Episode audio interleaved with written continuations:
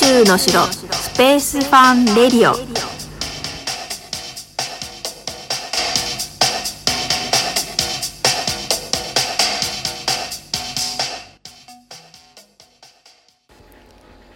はい始まりました。宇宙の城スペースファンレディオです。スペースエデュケーターの小笠原直子です。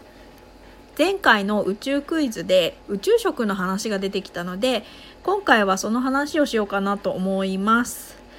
で皆さん宇宙食見たことありますか？もしかしたら見当もつかないっていう方にとってはいかにもなんか不思議なね宇宙的なものを食べてそうって思ったりあの逆に普通に食卓で食べてるんじゃないのみたいな感じで思っている方もいるかもですよね。まああんまり普段考えることはないかなと思うんですけど、はい、どんな風に食べているかなんですけど今はあのパックやアルミ缶に入っているご飯やおかずをフォークやスプーンナイフを使って食べています、ね、なかなかこうプカプカね浮かんでいる状態でナイフを使っているってあのあんまりこうね想像がつかないかなと思うんですけど普通にねそうやってあの、まあ、工夫しながらなんですけど使えているそうです。で状態としてはフリーズドライとかあのレトルトパックが多いですね。フリーズドライは結構種類もあって、えー、お水とかお湯を入れて30分くらい待つと普通の柔らかさになってでそれをパックを切って、えー、直接すくって食べられるっていう感じですね。ねあの器に盛るっていうことはないですね。あの私たちの生活みたいにあのお皿をね洗うとか そういうことができないのでね水はあんまり使えないのではいまあちょっとねあの味気ない気もしますが器に盛るってことはないようです。で国際宇宙ステーションの中にご飯を食べるためのユニティと呼ばれる部屋がありましてそこで食べるものを温めたりとか水やお湯は蛇口ではなくってパックを直接取り付けて注入する専用の装置が置いてありますでそれをですね仕事の合間に支度をしておいてあの水入れたりお湯入れたり温めたりっていうのですね。で時間になったら食べるという感じらしいですね。はい。で宇宙飛行士さんの生活環境っていうのは朝と夜が頻繁に入れ替わるんですね。で景色はとっても綺麗なんですけどあの外へ自由に出られるわけでもなくって決まった空間にずっといますよね。でお仕事も運動もやることがもう日々決まっていまして結構忙しいんですよね。だからやっぱりご飯が気分転換になって楽しみになるんですよね。で私たちもコロナ感染の自粛期間で外に自由に出られなかった時がありましたよね。でいろいろ工夫して遊んだりそれなりに過ごす中でやっぱり食事の時間とかおやつの時間って楽しみにしてたと思うんですよ。皆さんいかがでしたか？ねなんかやっぱりちょっと食べるってねあの気分が良くなるとかね。はい。で食べてる時って本当楽しいと思うんですけど宇宙飛行士さんにとってもそれは同じで、えー、お仕事の合間に何を食べようかなってあの食事のメニューを選ぶのがとっても楽しみなんだそうですよ。はい。でそのメニューなんですけど白いご飯とか鮭おにぎりとかおこわとかお赤飯おかゆなど、えー、ご飯の種類が結構豊富にあります。でこれが大体お湯を入れるものですよね。はい。でえーと、JAXA に行ったりするとですねその、まあ、一般の方向けに同じような、まあ、ちょっと楽しいパッケージでですねあの同じようなものが売ってたりしますね。あの仕組みは同じなのでちょっとね買って試してみると楽しいかなと思うんですけどそれがですね最近非常食とかにもあの災害時のですね非常食とかにも展開していましてはいあのまあいろいろね宇宙のその技術っていうのは生かされているんですけどはい。でちょっと話戻りましておかずはですねサバ缶とかイワシのトマト煮とかサンマのかば焼きですね。あの、まあ、紹介されてたので一部のあのメニューなんですけどあとはレトルトカレーですね。それからスープ系のものとかお吸い物なんかもあるそうです。で缶詰とかレトルトパックのものはトランクのような見た目の機械に挟んで温めています。あのフードウォーマーですね。電子レンジとかはちょっと使えないのでね。仕方ないですね。はい。でフルーツはですね少し前までドライの状態が主にありまして水を入れて戻して食べていました。でもですねここ数年は新鮮なオレンジやリンゴとかバナナをあのそのまま運んでいますね。なんか切ったよんと状態のものとかもあのタッパーに入った感じでなんかそれを送っているみたいな映像も見たことがあるんですけどあの私があのよく見ていたのはそのまんまオレンジ丸々みたいな感じですよね。はい、でレタスは国際宇宙ステーションの中で育てる実験をしていまして収穫して食べたりもしているようです。あのやっぱ新鮮なもの食べたいですよね。あのレトルトってねやっぱり美味しいんですけどいっぱい毎日食べてるとねやっぱ3食とかなりますから、うん、そうするとなんとなく飽きてきたりとかねしますよね。はい。でナッツ類とか羊羹とかあのお茶類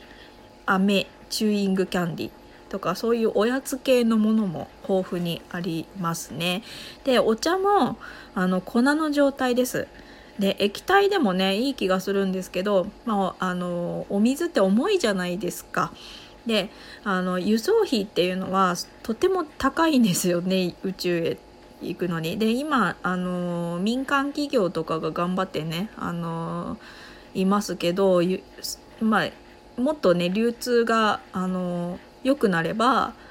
値段もね輸送費用も安くなるんじゃないかなと思いますけど今のところは水分っていうのはあの本当に運ぶのに大変なお金がかかるので、まあ、そこで粉っていうって感じですよね。まあ、粉の方が新鮮っていうこともありますしね。はい、で調味料もいろいろ普通にあるんですけど最近日本ではあの醤油もう飛び散らないように塗るタイプが出たりとか塩コショウはですね液状だったりとかっていうことでやっぱり重力の違いでね工夫しなければいけないことあるんですよね。ね塩コショウとかパパティアでね浮かんでっちゃったらほんと収集つかないですもんね。はい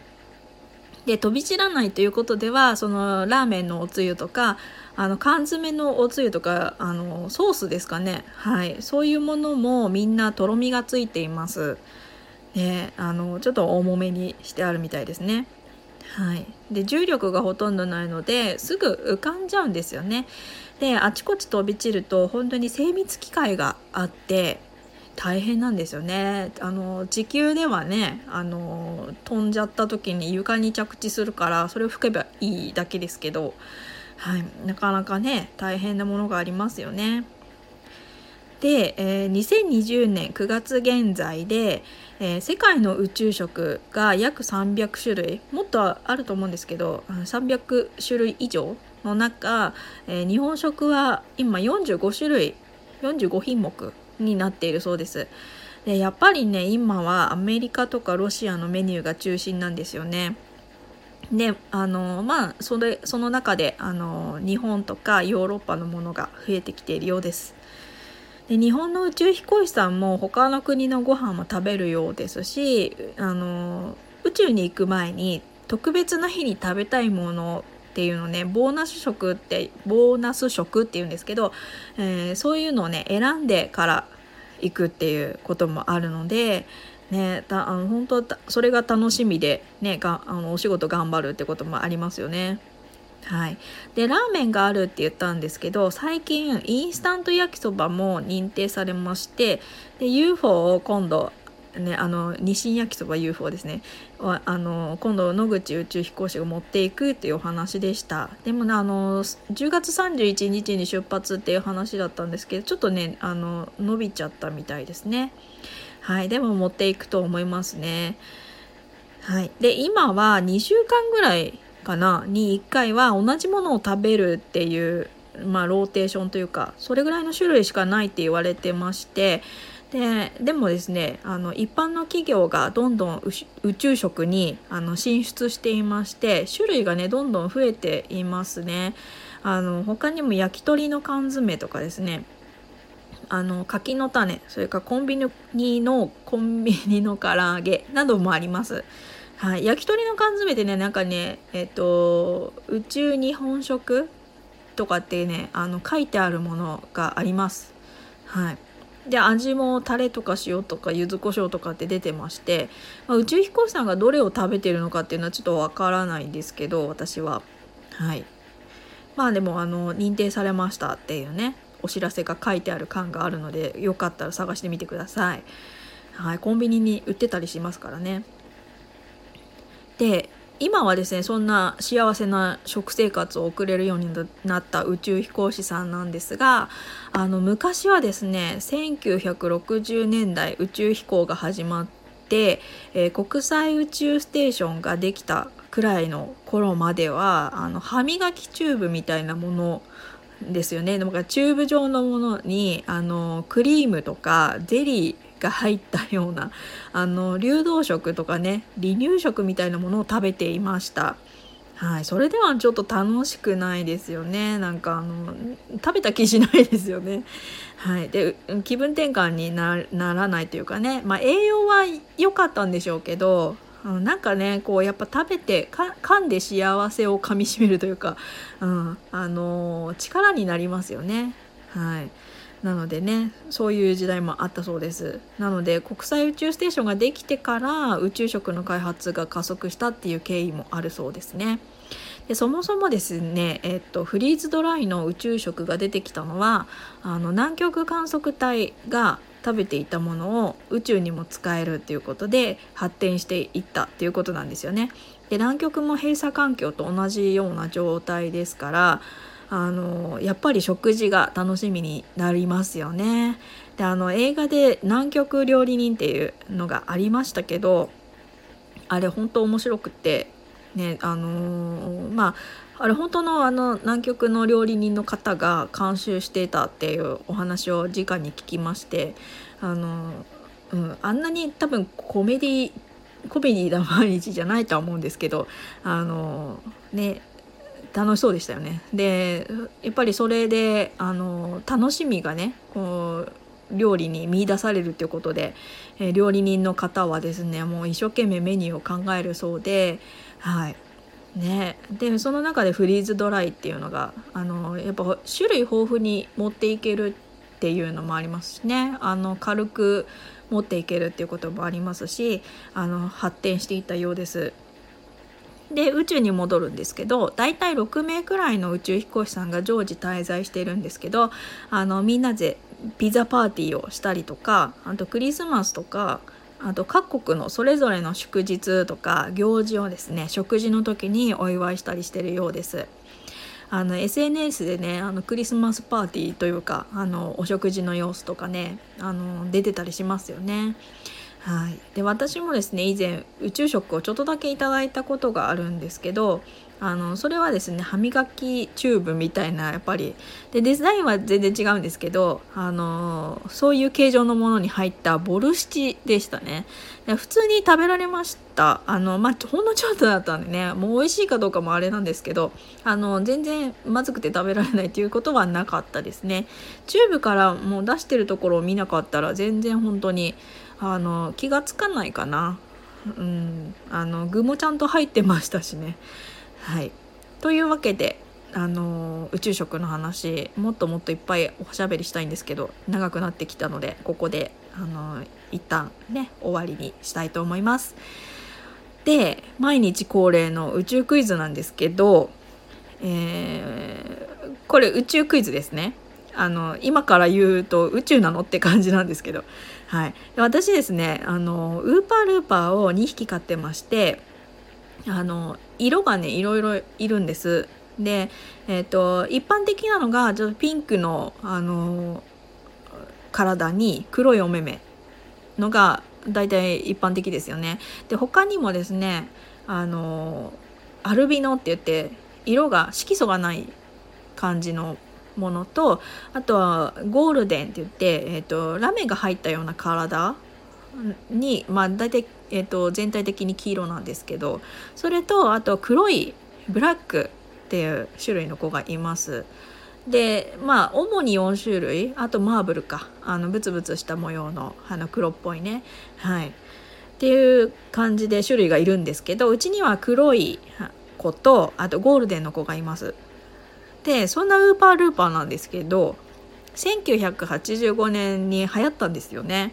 あのカップラーメンであのなんか最近流行ったあのものがパッケージに書かれてたっていうキャンペーンみたいなのがあったんですけど皆さん知ってます？でそれがあの1985年の、えーと、パッケージにウーパールーパーって出てたんですけどはい。私もその当時、えーと小学校1年生ぐらいですかね。はい。だったんですね。